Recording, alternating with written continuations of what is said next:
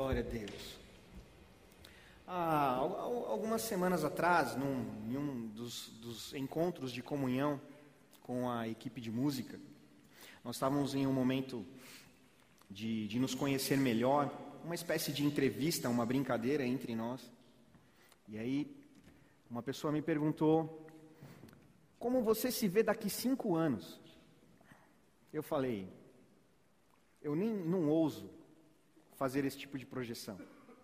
Eu sei que o mundo, os coachings, eles vão falar assim: não, visualize o que você quer ser, projete o que você quer ser.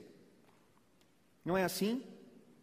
Agora, meu amado, se eu voltasse cinco anos e tentasse projetar, me projetar hoje, eu, eu erraria feio.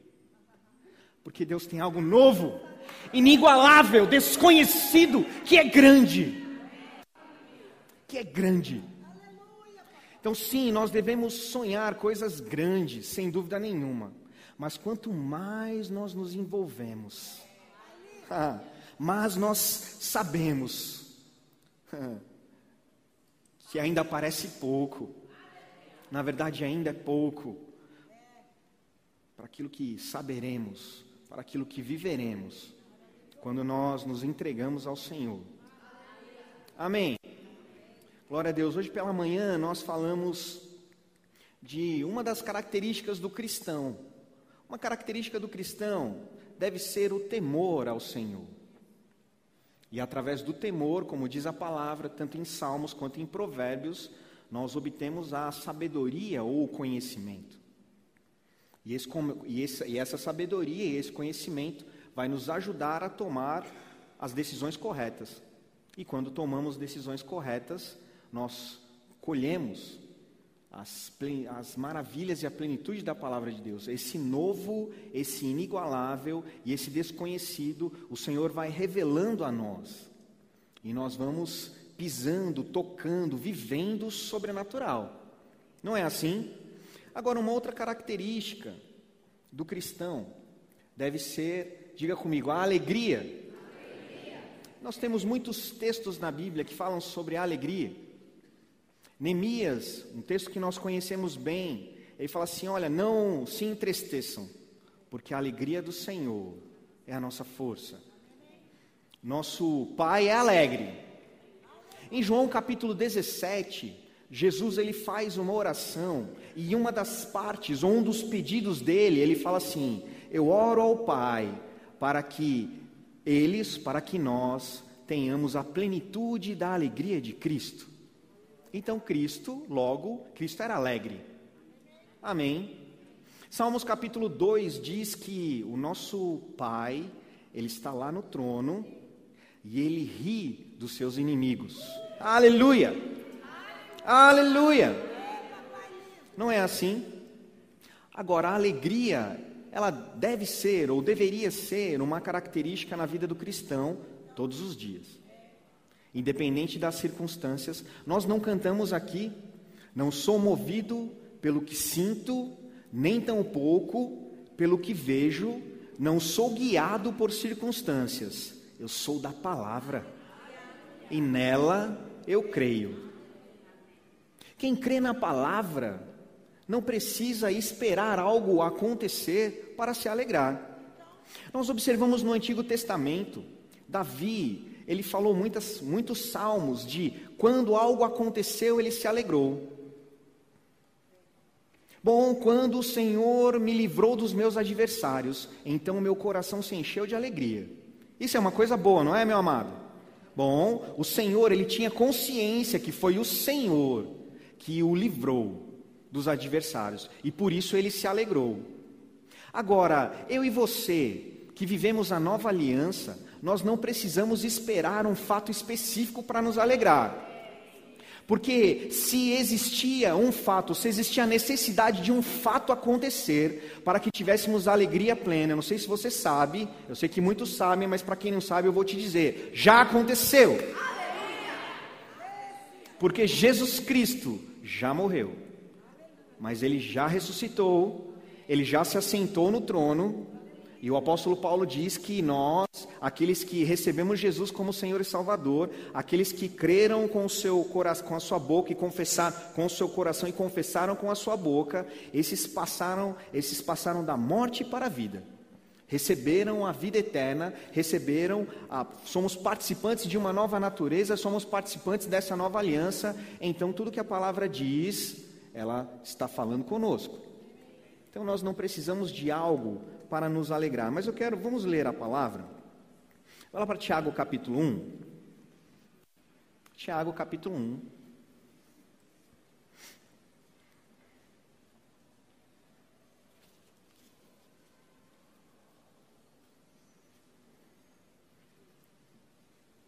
Livro de Tiago, no capítulo 1, no versículo 2.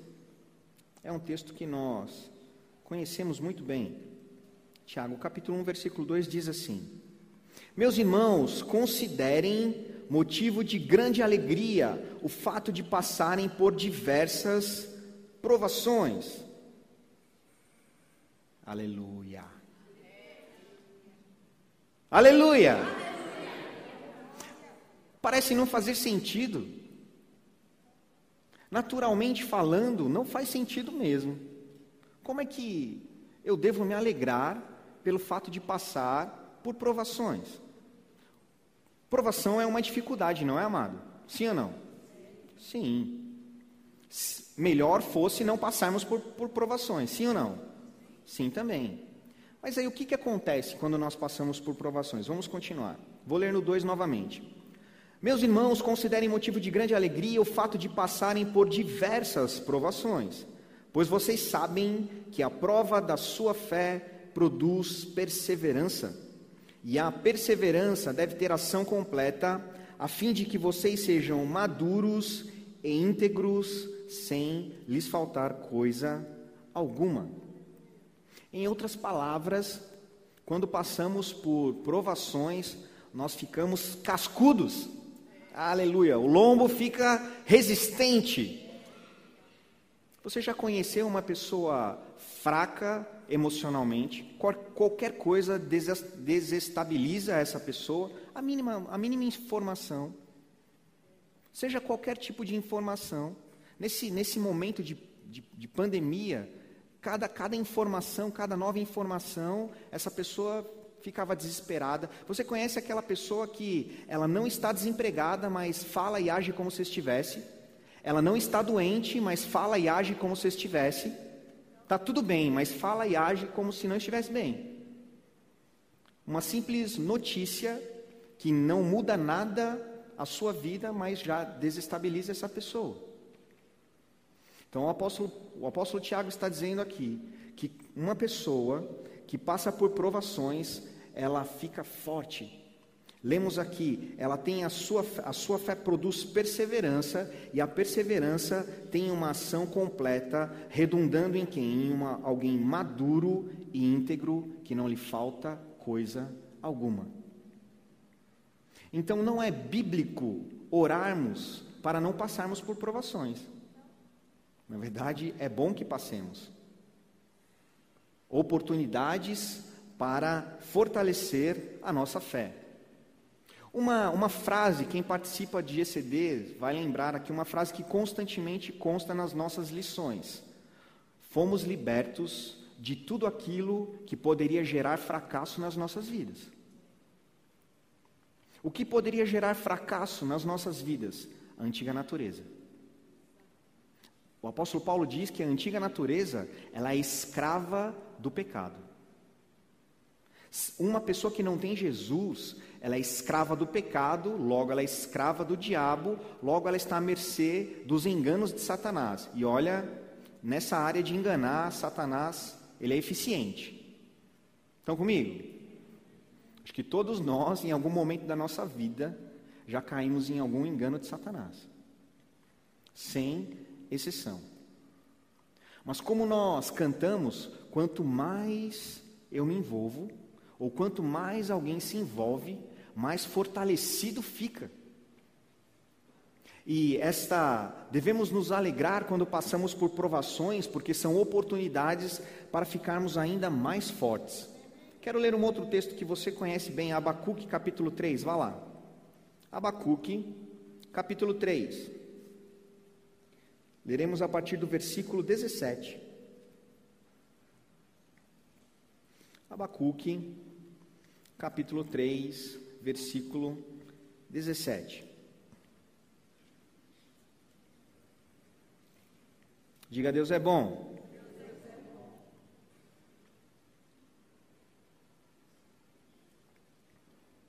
A palavra de Deus diz assim: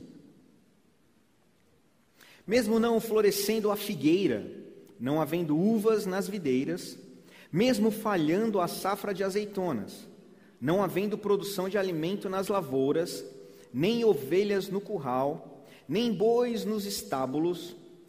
São boas notícias, amados? Não, né? Ele está falando de falta. Vou ler novamente. Mesmo não florescendo a figueira, não havendo uvas nas videiras, mesmo, não, mesmo falhando a safra de azeitonas, não havendo produção de alimento nas lavouras, nem ovelhas no curral, nem bois nos estábulos, ainda assim, eu exultarei no Senhor e me alegrarei, aleluia, no Deus da minha salvação. O Senhor soberano é a minha força, Ele faz os meus pés como os do servo, Ele me habilita a andar em lugares altos. Aleluia. O salmista diz: Olha, o justo não teme más notícias. Tem justos aqui? Então, as más notícias não devem tirar a nossa alegria. Uma pessoa que não é alegre, fatalmente ela será um murmurador. Estão comigo? Porque o contrário de alegria é tristeza. E uma pessoa triste, ela murmura. Uma pessoa triste, ela reclama. Eu sei, meus amados, que em alguns momentos nós ficaremos tristes, sem dúvida nenhuma, com uma tristeza vinculada à compaixão, a compaixão pelo perdido. Eu creio que você já ministrou a palavra para alguém, você já falou de Jesus para alguém, ou você intercede, continua intercedendo pela salvação de alguém e essa salvação ainda não aconteceu. Isso nos entristece, não é assim? Porque nós sabemos a maravilha que é pertencermos a essa nova vida. Sermos participantes dessa natureza, filhos de Deus.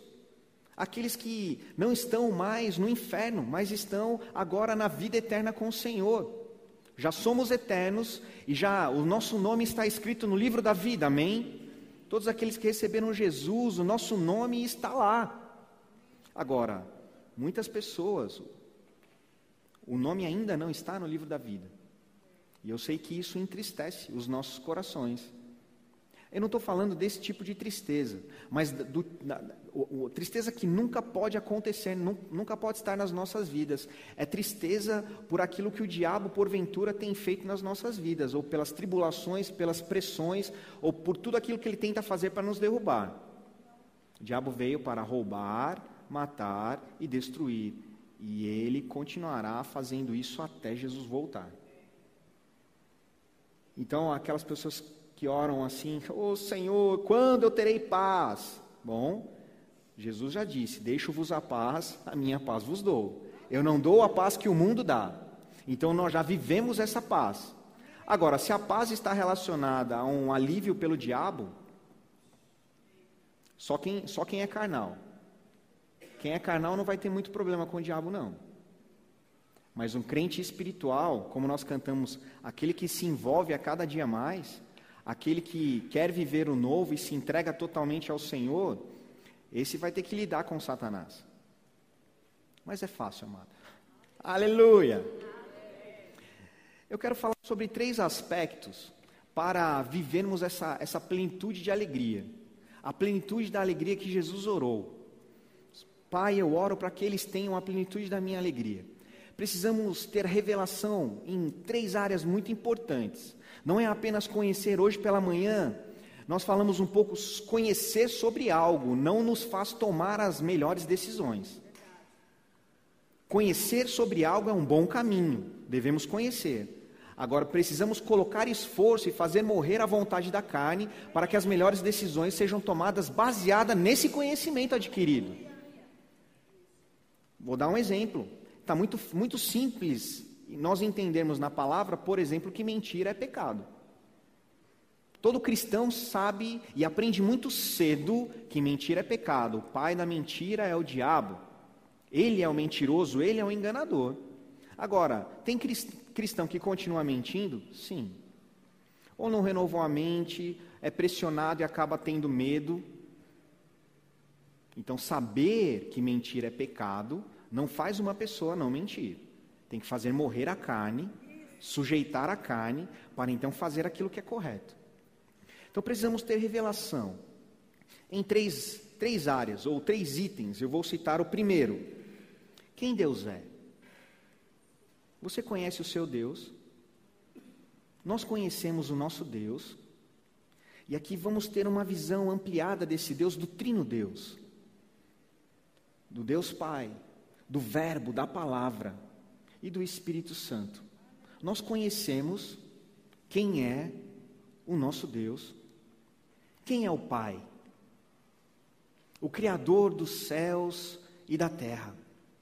Aquele que criou um lugar tão maravilhoso, criou o homem e colocou o homem neste lugar, com toda provisão, com toda abundância.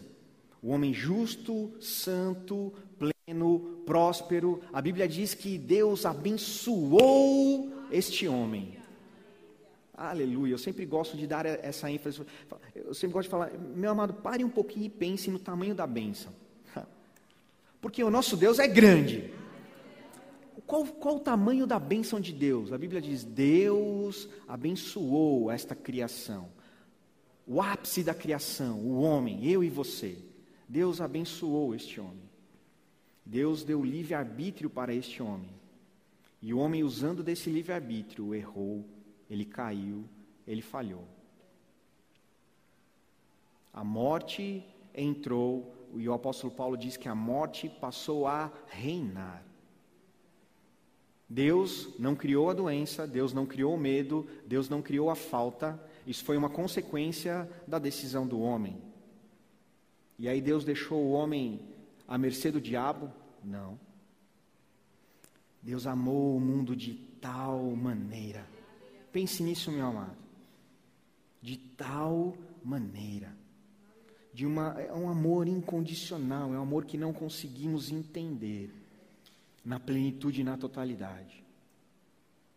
Então ele enviou o Filho, que era a palavra, o Verbo que se fez carne. A própria palavra João capítulo 1 diz que o Verbo se fez carne e ele habitou entre nós. E o Verbo foi obediente, e o Filho foi obediente, até morte e morte de cruz. Em um momento de pressão no Getsemane, ele disse: Olha, se possível, passe de mim esse cálice sem que eu beba. Todavia, seja feita a tua vontade. O autor de Hebreus diz que Jesus ele veio para mostrar, para revelar o Pai, e Jesus foi ou é a exata expressão de Deus. Deus é bom. Aleluia. E ele nos ama. Então ele consumou a obra. Ele morreu, o sangue dele foi derramado, era necessário, era o único caminho, nenhum homem poderia se auto-justificar. O apóstolo Paulo diz isso em Romanos, capítulo 1, 2 e 3. Olha, os judeus, mesmo o povo da aliança, aquele que tinha lei, a lei não poderia justificá-lo.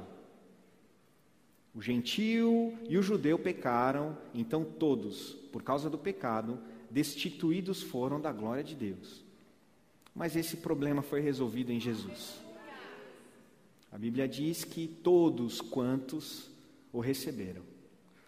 Aleluia recebeu o direito de serem feitos filhos de Deus. E em uma conversa com os discípulos, os discípulos não entenderam muito bem num primeiro momento, quando ele falou: Olha, eu vou, é necessário que eu vá. Imagine os discípulos, o nosso mestre não estará mais entre nós. E agora? Ele disse: Não, não deixarei vocês sós. Eu enviarei um. Ó, esse é top demais. Aleluia. Ele é igual a mim. É da mesma espécie. É a mesma fonte. Esse habitará em vocês e ensinará tudo a vocês. Revelará coisas que agora eu nem posso revelar, vocês não entenderiam. Mas fiquem tranquilos, vocês saberão. Esse é o Deus Espírito Santo. Precisamos entender a grandeza de quem Deus é.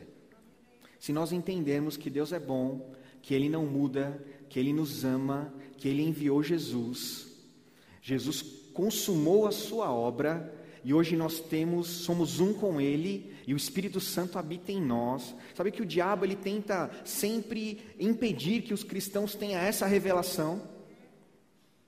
Porque quem não tem essa revelação vai se achar um fraco, um derrotado, um miserável. Amém. Conhecendo quem esse Deus trino é, precisamos conhecer, precisamos ter a plena revelação depois disso de quem nós nos tornamos nele. Aleluia.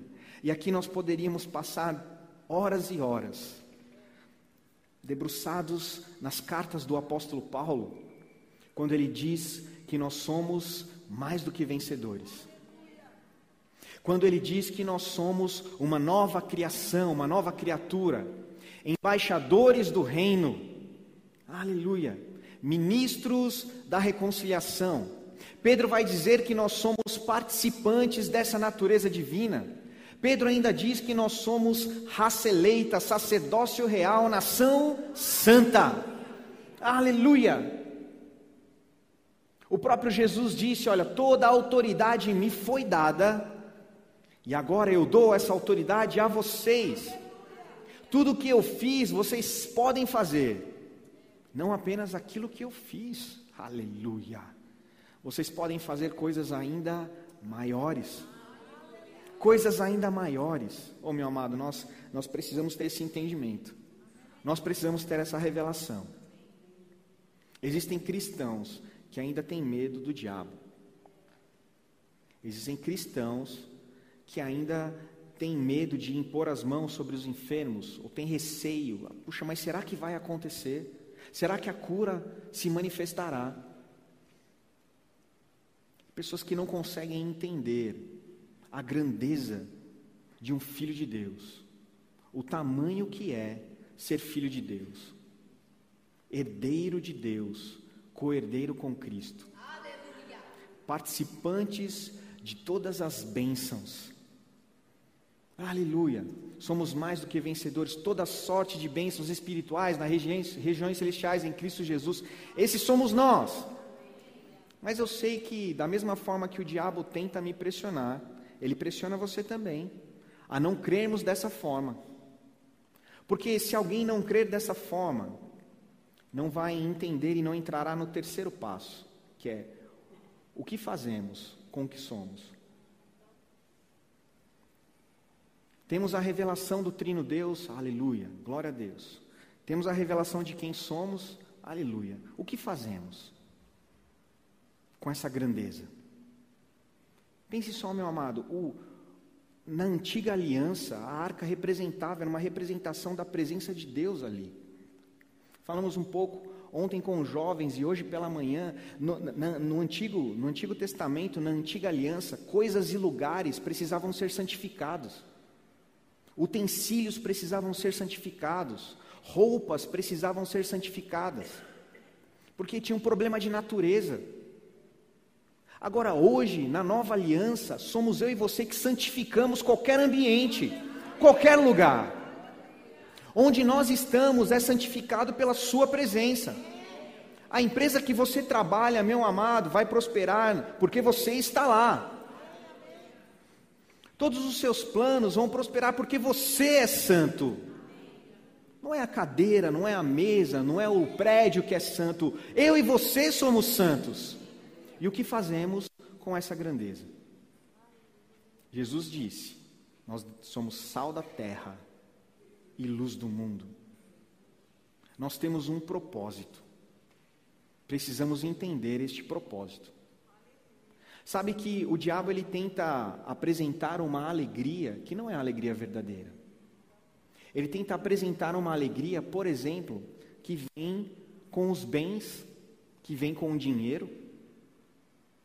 E muitos são tentados a fazer da sua vida, ou colocar na sua vida apenas um propósito: buscar o dinheiro, trabalhar, obter, ter.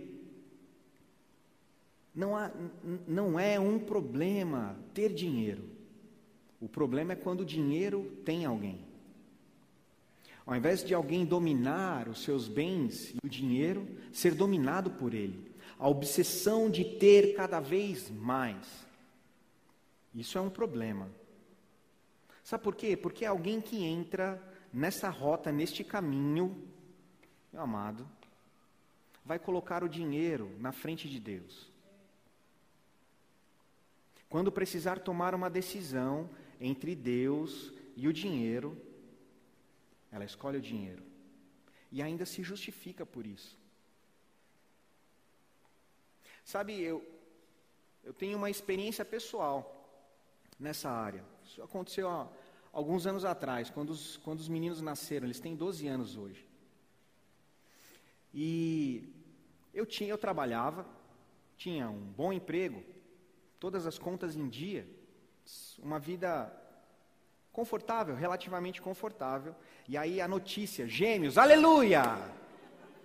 Porção dobrada. E aí o diabo soprou: vai faltar. E eu comecei a ficar preocupado. Eita, dois filhos. Comecei a buscar as informações. Quantas fraldas? Alguns dias chegaram a ser 20 fraldas por dia. Na média eram 14 no início, 7 para cada. E aí eu comecei a fazer as contas, comecei a fazer as contas, comecei a fazer as contas. Não, preciso aumentar a renda. Preciso aumentar a renda. Eu preciso arrumar um segundo trabalho. Ele apareceu rápido, meu amado, e eu achei que era Deus. Olha como Deus está me abençoando. Um pai que a esposa com dois filhos, uma esposa com dois filhos precisa do pai, não precisa? Do marido e do pai presente? Então, mas o diabo conseguiu me iludir. E eu, eu arrumei um segundo trabalho. Então, trabalhava em horário comercial numa empresa e à noite eu comecei a dar aula. E, e as aulas foram aparecendo muito rapidamente.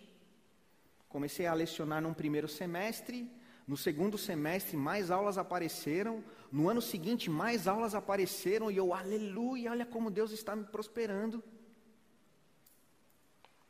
Um pai ausente, um marido ausente e um cristão ausente. Me tornei um crente domingueiro. Só ia para a igreja no domingo à noite. E achava que Deus estava me abençoando, me prosperando e muito feliz e alegre com a minha vida. Afinal, olha que pai, que marido exemplar eu sou. Estou dando uma vida confortável para minha esposa e para os meus filhos. Até uma babá agora dava para pagar. Me tornei carnal. Eu já orava pouco, passei a orar menos ainda. Lia pouco, passei a orar, ler menos ainda. Porque durante o dia trabalhando, à noite eu dava aula, final de semana tinha que preparar a aula, preparar a, a, os, os exercícios, corrigir provas, e quando sobrava um tempinho, curtir a família. E no domingo à noite para o culto. Que crente exemplar. Não faltava um culto de domingo. Que ilusão. Fique muito atento, meu amado. Muitas pessoas acham que estão prosperando no trabalho e têm a mão de Deus. Não tem. O diabo é enganador. Se alguma coisa está acontecendo que te afasta de Deus, está muito fácil você identificar. Deus não está envolvido com isso. Deus nunca está envolvido com nada que te afasta dele. Ah, não, olha, pastor, eu não, eu não posso mais ir no culto quinta, no GCD terça, no culto de oração quarta, nem consigo ir na, na, na faxina sábado de manhã, porque eu estou prosperando no trabalho, eu preciso focar no meu trabalho. Acorde! Jesus está voltando. E aí o, o diabo apresenta uma falsa alegria. O fato de ter um pouco mais de recurso financeiro é uma falsa sensação de proteção, é uma falsa sensação de alegria. Nós lemos aqui o que o profeta Abacuque disse: mesmo que aparentemente falte, aleluia, todavia eu me alegrarei no Senhor. Tem uma canção que nós cantamos aqui que nós cremos que o Senhor é a nossa fonte. Você crê que o Senhor é a sua fonte? Então devemos agir como quem crê assim. Nós cantamos aqui, fra... pela fé da fraqueza, eu tiro força. Eu fecho a boca dos leões. E eu vivo o sobrenatural. Para viver o sobrenatural, nós precisamos estar em intimidade com o Senhor para entender, para entender o que é quando algo está envolvido com o Senhor e quando algo não está envolvido com Ele. Eu posso te dizer, não precisa de nenhuma grande revelação, você não precisa ficar orando em línguas por horas para entender e saber. Se algo te afasta de Deus, te afasta do corpo, Deus não está envolvido com isso. Porque Deus não precisa te dar nenhuma nova revelação, porque não precisa de algo que já está na palavra. Amém? A Bíblia diz: olha, não deixe de congregar, não deixe de estar no corpo, não deixe de servir, não deixe de se envolver. Então, cuidado, aquilo que parece ser alegria, pode não ser. 2 Timóteo, abra sua Bíblia em 2 Timóteo. Vamos ver o que, vamos ver o que a palavra diz relacionado a isso. 2 Timóteo, capítulo 2.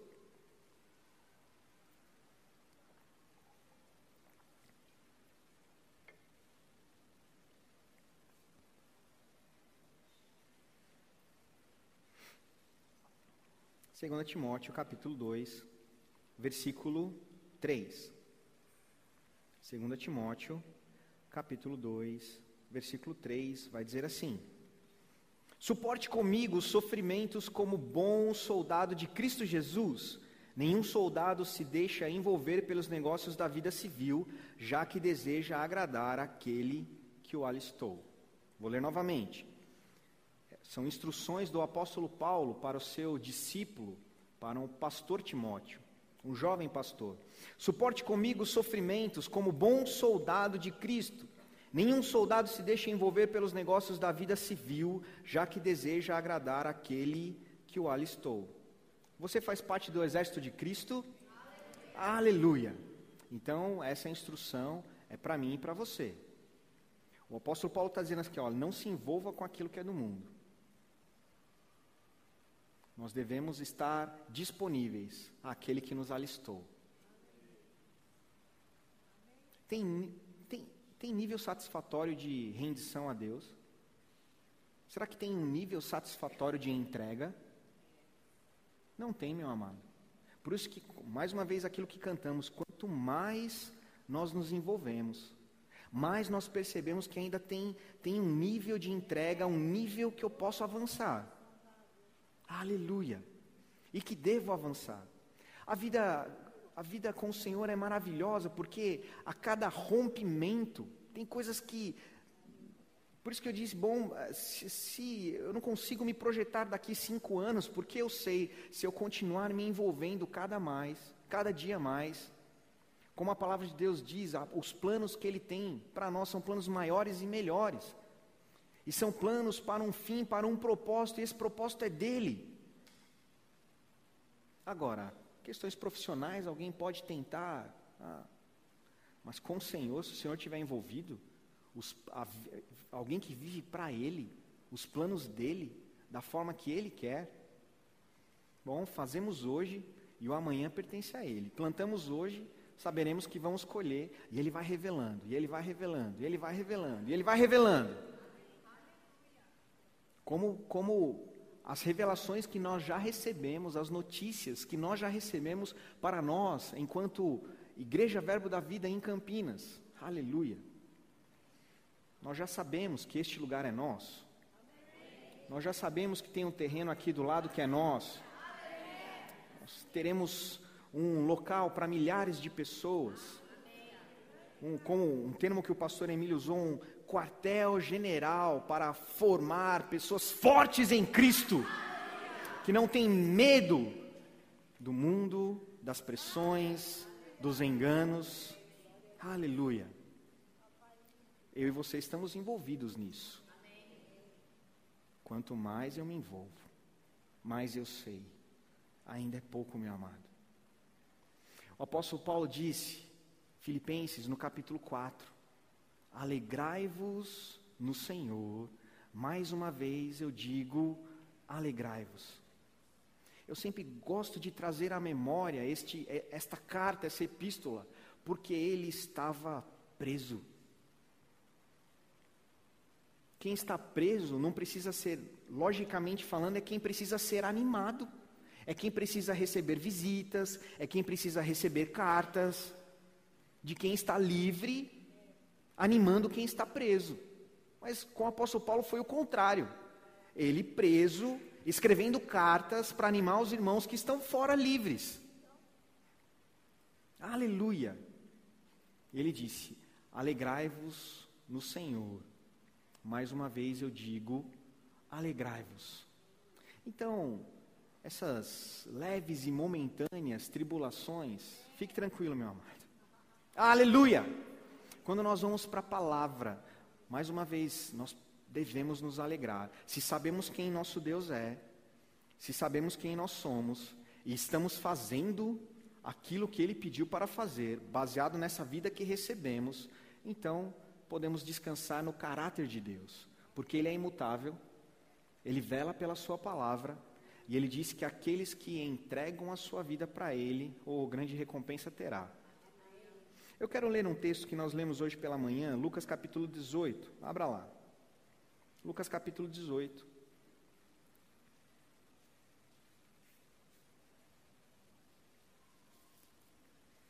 Aleluia. Deus é bom. Lucas capítulo 18, no versículo 18. Lucas capítulo 18, versículo 18. História, uma conversa que Jesus teve com um certo rapaz. Diz assim Lucas 18, 18. Certo homem importante lhe perguntou: Bom mestre, que farei para herdar a vida eterna? Por que você me chama bom? respondeu Jesus. Não há ninguém que seja bom a não ser somente Deus. Você conhece os mandamentos: não adulterarás, não matarás, não furtarás, não darás falso testemunho, honra a teu pai e tua mãe. A tudo isso tenho obedecido desde a adolescência, disse ele. ouvir isso, disse-lhe Jesus: Falta-lhe ainda uma coisa: vende tudo o que você possui e dê o dinheiro aos pobres e você terá um tesouro nos céus. Depois venha e siga-me. Ouvindo isso, ele se alegrou e obedeceu a Jesus. Não. O contrário de alegria. Ouvindo isso, ele ficou triste porque era muito rico. Toda a expectativa dele, ou toda a alegria dele, estava nas riquezas. É o que eu comentei hoje pela manhã. Quem nunca olhou, leu essa história e falou: Nossa, olha que oportunidade esse jovem perdeu. Se ele tivesse feito aquilo que Jesus disse, se ele tivesse vendido tudo, realmente, dado toda a, a sua riqueza aos pobres e se ele tivesse seguido Jesus, o que teria acontecido? Talvez ele seria lembrado hoje como foi, por exemplo, aquela mulher que quebrou o vaso de alabastro. Jesus disse: Ei, é, isso que ela está fazendo aqui será lembrado por muito e muito tempo. Aquilo que Pedro fez, aquilo que Paulo fez, está sendo lembrado hoje. Hoje nós lemos, hoje nós falamos deles, cerca de dois mil anos depois. Talvez esse jovem poderia ter sido um, um, um grande apóstolo, poderia ter sido um grande missionário, um grande evangelista, um grande pastor de alguma grande igreja. E muitas vezes né, lemos isso, puxa, mas como ele não fez isso? Só que muitas vezes nós não fazemos também coisas muito menores. Aleluia. Silêncio na congregação. Muitas vezes somos muito rápidos em criticar ou julgar determinadas situações. Jesus ele alertou, olha, falou, olha, cuidado Existem pessoas que não estão enxergando uma viga no seu olho, mas conseguem enxergar um cisco no olho do seu irmão. A Bíblia fala de uma alegria, de uma plenitude que nós temos nele. Aleluia! Mas tem um nível de envolvimento para chegarmos nessa plenitude. Senão, de alguma forma, nós faremos o que esse jovem rico fez, com coisas muito menores. Muito menores. Poderia dar qualquer outro exemplo aqui. Um culto, que alguém pode achar lícito ficar em casa descansando, é lícito, meu amado. Ficar em casa descansando. Num domingo à noite, num domingo pela manhã, numa quinta à noite. Agora, se coisas como essa nos pararem, ficaremos longe de viver a plenitude da palavra ou de viver a plenitude da alegria que Cristo quer que vivamos. Porque não tem nível satisfatório de entrega. E o diabo quer que você pense isso. Como eu pensei nesse exemplo que eu dei da minha vida, o domingo à noite está bom, eu sou dizimista e ofertante. Então está tudo certo. Estou cuidando da minha família. Mas olha, olha o que está escrito a partir do versículo 28, Lucas 18, 28. Pedro lhe disse: nós deixamos tudo o que tínhamos para seguir-te.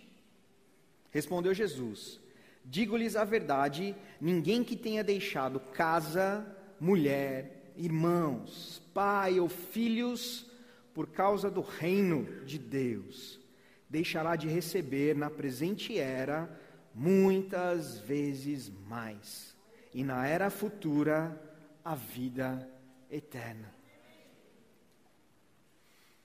Vou ler novamente. Jesus respondeu, 29, digo-lhes a, digo a verdade, ninguém que tenha deixado casa, mulher, irmãos, pai ou filhos, por causa do reino de Deus, deixará de receber na presente era, muitas vezes mais, e na era futura, a vida eterna. Isso aqui está em linha com aquilo que está escrito no, no livro de Hebreus, dizendo que o nosso Pai é um grande galardoador. É um grande galardoador. Então nós podemos ficar alegres com isso. Podemos regozijar nesta vida. Só que, meu amado, tem que ter entrega. Tem que ter renúncia. Renúncia e alegria, renúncia e plenitude de alegria parecem não fazer muito sentido na mesma frase. Só parece. É uma música que nós cantamos, né? Só parece. Só parece que não faz sentido nos alegrarmos pelo fato de passarmos muitas tribulações. Só parece. Precisamos entender biblicamente essa plenitude de alegria. E essa plenitude de alegria vem com uma entrega total. Uma entrega sem reservas. Uma entrega que esse jovem não fez ele não esteve disposto a entregar. Agora, aquele que está disposto a entregar, vai se envolver cada vez mais. Aleluia! Então, vai descobrir cada vez mais que tem ainda um outro nível de envolvimento que eu posso chegar, que eu devo chegar. E ao chegar, novas experiências viveremos. Coisas grandes, ainda maiores, viveremos. Não foi isso que nós cantamos? algo novo, inigualável, desconhecido. Se eu perguntar aqui, acho que todos querem viver algo novo, inigualável e desconhecido. Não é assim? Tá fácil viver, amado. Aleluia! Se entregue como nunca. Faça algo como nunca fez antes. Fique de pé. Aleluia!